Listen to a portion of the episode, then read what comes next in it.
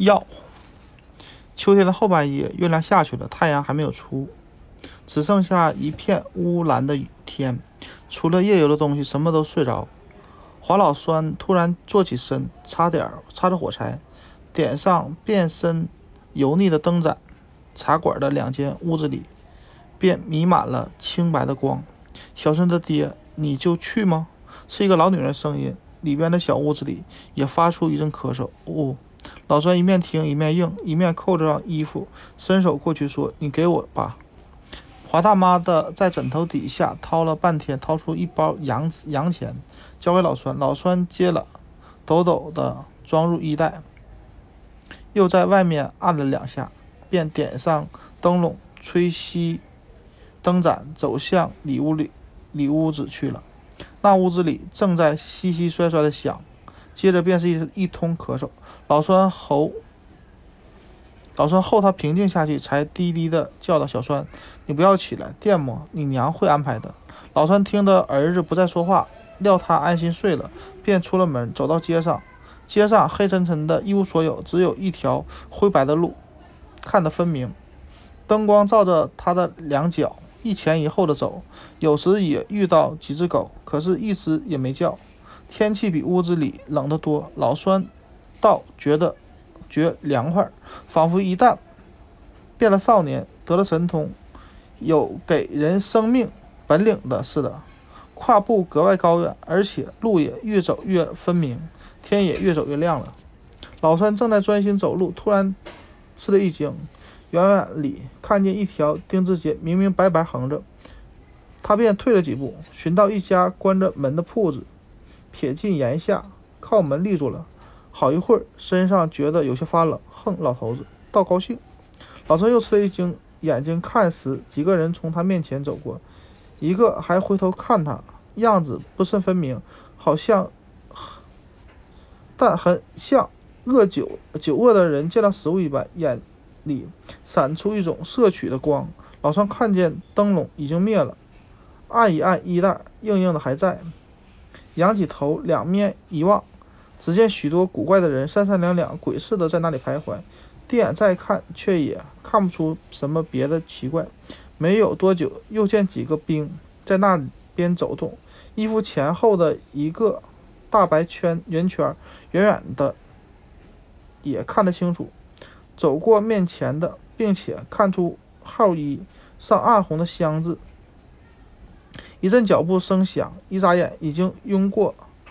一大撮人，那三三两两的人也忽然合作一堆，潮一般向前赶，将到丁字街口，便突然立住，围成一个半圆。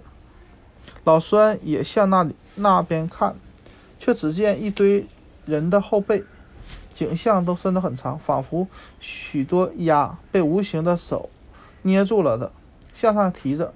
静了一会儿，似乎有点声音，便又。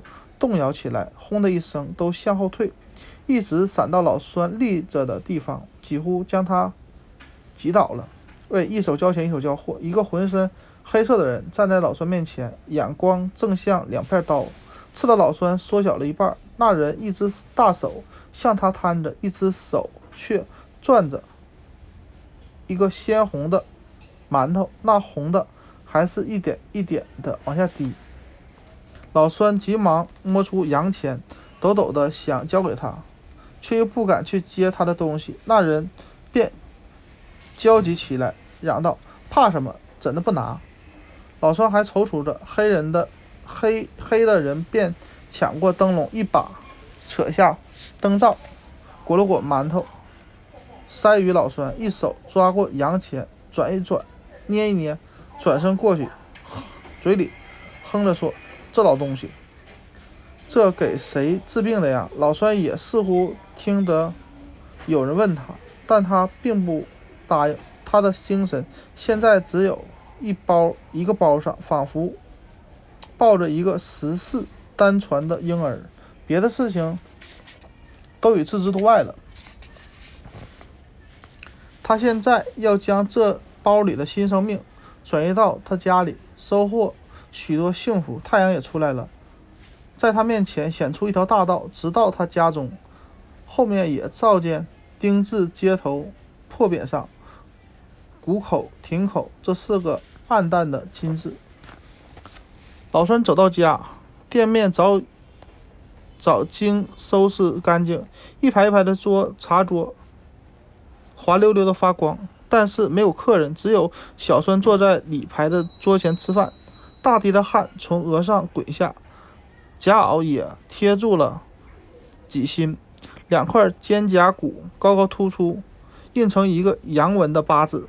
老双看见这样子，不免皱一皱展开的眉头。他的女人从灶下急急走出，睁着眼睛，嘴唇有些发抖。得了吗？得了。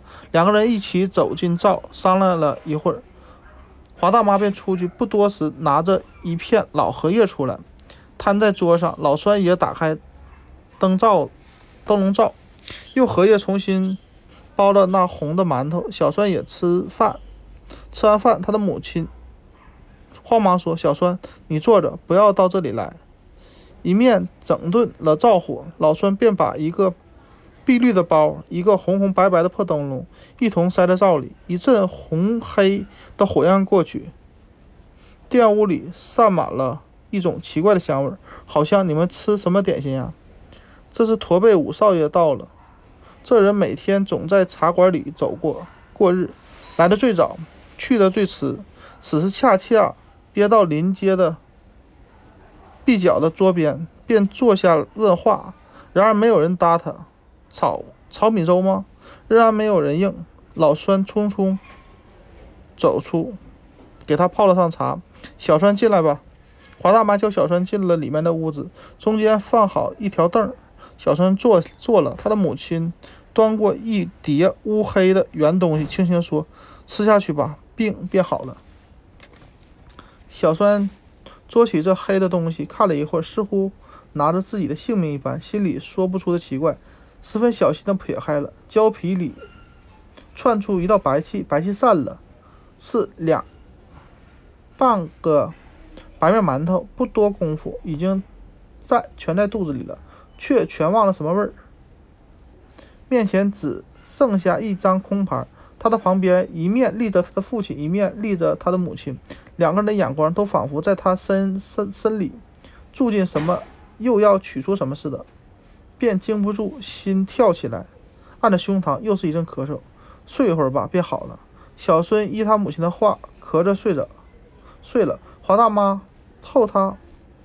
喘气平静，才轻轻地给他盖上了铺满补丁的夹被。店里坐着许多人，老栓也忙着，提着大铜壶，一趟一趟的给客人冲茶，两个眼眶都围着一线黑一圈黑线。老栓有些不舒服吗？你生病了吗？一个花白胡子的人说：“没有，没有。”我想笑嘻嘻的，原也不像。花白胡子便取消自己的话。老栓只是忙，要是他的儿子驼背五少爷话还未完，突然闯进了一个满脸横肉的人，披上一件玄色布衫，闪着纽扣，用很宽的玄色腰带胡乱捆在腰间。刚进来，刚进门便对老栓说：“吃了吗？好了吗？”老孙就是运气了你。你运气，要不是我信息灵。老栓一手提着茶壶，一手恭恭敬敬地捶着，笑嘻嘻地听。满座的人也都恭恭敬敬听。华大妈也黑着眼眶，笑嘻嘻地送出碗碗茶叶来，加上一个橄榄。老栓便去冲水，冲了水。这是包好，这是与众不同的。你想？趁热拿来，趁热吃下。横着的人只是囊。真的呢？要是没有康大叔照顾，怎么会怎会怎么会这样？华大妈也是感激的，谢他包好包好。这样的趁热吃下，这样的人血馒头，什么痨病都包好。华大妈听到“痨病”这两个字，变了一点脸色，似乎有些不高兴，但又立刻对上笑，搭。搭躺着走开了，这康大叔却没有察觉，仍然提高了喉咙，只是嚷嚷的里面睡着的小栓也合伙咳嗽起来。原来你家小栓碰到了这样的好运气，这病自然一定全好，怪不得老栓整天的笑着呢。花白胡子一面说，一面走到康大叔面前，低声下气的问道：“康大叔，听说今天结果了一个犯人，便是夏家的孩子，那是谁家的孩子？究竟是什么事？谁的？不就是夏四奶奶的儿子吗？那个小家伙。”康大叔见众人都竖起竖起耳朵听他，便格外高兴，横肉块块包定，越发大声说：“这个小东西不要命，不要就是了。我可是这一回一点没有得到好处，连剥下来的衣服都给管牢的红眼睛阿定、阿义拿去了。第一要算我酸叔运气，第二是下山也赏了二十五两雪白的银子，独自。”落腰包，一文不花。小川慢慢从小屋子里走出，两手按了胸口，不住的咳嗽。走到灶下，盛出一碗冷饭，泡上热水，坐下便吃。华大妈跟着他说，轻轻的问道：“小川，你好些吗？你仍旧是只是肚饿？包好，包好。”康大叔瞥了小川一眼，仍然回过脸，对众人说：“夏三爷真是乖角，要是他不先告官，连他满门抄斩。”现在怎样？银子，这小东西也真不成东西，关在牢里，却要劝牢头造反。哎呀，那还得了！坐在后排的一个二十多岁的人，很现出气愤模样。你要晓得，红眼睛阿义是去盘盘底细，他却和他攀谈了。他说：“这大清的天下是我们大家的。”你想，这是人话吗？红眼睛原知道。他家里只有一个老娘，可是没有料到他竟会那么穷，榨不出一点油水，已经气破肚皮了。他还要老虎上挠痒，便给他两个巴嘴巴。一哥是一一手好拳棒，这两下一定够他受了。臂脚的驼背突然高兴起来，他这贱骨头打不打不怕。还要说可怜可怜嘞！花白胡子的人说：“打了这种东西有什么可怜呢？”康大叔显出看他不上的样子，冷笑着说：“你没有听清我的话。”看他的神气，是说阿义可怜嘞。听着的人眼光突然有些呆滞，话也停顿了。小帅已经吃完饭，吃得满身流汗，头上也都冒出蒸汽来。阿义可怜。画风简直是发了疯，发了疯了！花白胡子恍然大大悟似的说：“发了疯了！”二十多岁的人也恍然大悟说：“店里的做客便又出现活气，谈笑起来。”小酸也趁着热闹拼命咳嗽。康大叔走上前，拍他肩膀说：“包好，小酸，你不要这样咳，包好。”疯了！驼背五少爷点着头说。西关外靠着城根的地面本是一块官地，中间斜斜歪歪一条细路，是贪走便道的人用鞋底造成的，但却成了自然的界界限。路的左边都埋着死刑和异毙的人，右边是穷人的从种，两面都已埋到叠叠层层叠叠，宛然阔人家里祝寿时的馒头。这一年的清明，分外寒冷，杨柳才吐出半粒大米大的新芽。天明未久，黄大妈已经在右边的一座新坟面前摆出四碗碟、一碗饭，哭了一场，画过纸，呆呆坐在地上，仿佛等候着什么，但自己也说不出等候什么。微风起来，吹动她的短发，似乎比去年。白的多了。小路上又来了一个女人，也是半白头发，蓝缕的衣裳，衣裙提着一个破旧的朱漆圆篮，外挂一串指定，三步一歇的走。突然见华大妈坐在地上看他，便有些踌躇，苍白的脸上露出些羞愧的颜色，便硬着头皮，他便终于硬着头皮走到左边的一座。坟前放下篮子，那坟与小栓的坟一字排着，中间只隔一条小路。华大妈看他排好的四碟菜、一碗饭，立着哭了一通。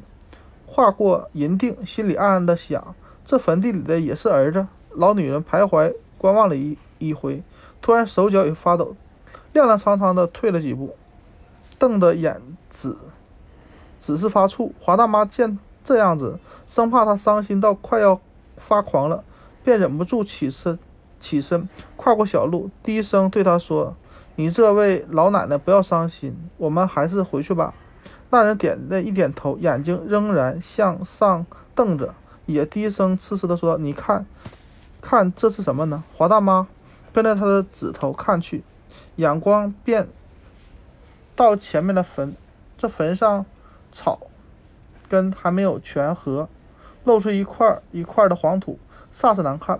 再往上仔细看，却不觉得也吃了一惊，分明有一圈红白的花围着那。尖圆的坟顶，他的眼睛已都已老花多年，但望着红白的花，却还能明白看见。花也不是不很多，圆圆的排成一个圈，不很精神，倒也整齐。华大妈忙看她儿子和别人的坟，却只有不怕冷的几点青白小花零星开着，便觉得心里突然感到一种不足和空虚，不愿根究。那老女人又走近几步。细看了一遍，自言自语地说道：“这没有根儿，不像自己开的。这地方有谁来呢？孩子不会来玩儿，亲戚本家不来，早不来了。这是怎么一回事呢？”他想了又想，突然又流下泪来，大声说道：“玉儿，他们都冤枉了你，你还是忘不了，伤心不过。今天特意显点儿灵。”要我知道吗？他四面一看，看见一只乌鸦站在一株没有叶的树上，便接着说：“我知道了，玉儿，可怜他们坑了你，他们将来总有报应，天都知道。你闭了眼睛就是。你如果真在这里，听到我的话，便叫这乌鸦飞上你的坟顶，给我看吧。”微风早经停息了，枯草吱吱直立，有如铜丝，一丝发抖的声音在空气中愈演愈细。细到没声，周围便是死一样的寂静。两个人站在枯草丛里，仰着面看那乌鸦，那乌鸦也在笔直的树枝间缩着头，铁杵一般站着。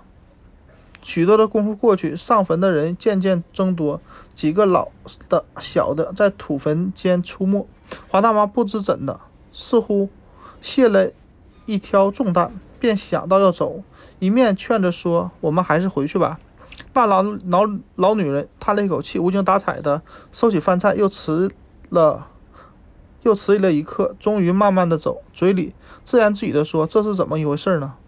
他们走不上三四二三十步远，突听得背后“呀”的一声大叫，两个人也都肃然的回过头，只见那乌鸦张开两翅，一错身，直向。着远处的天空，箭也似的飞出去了。一九一九年四月。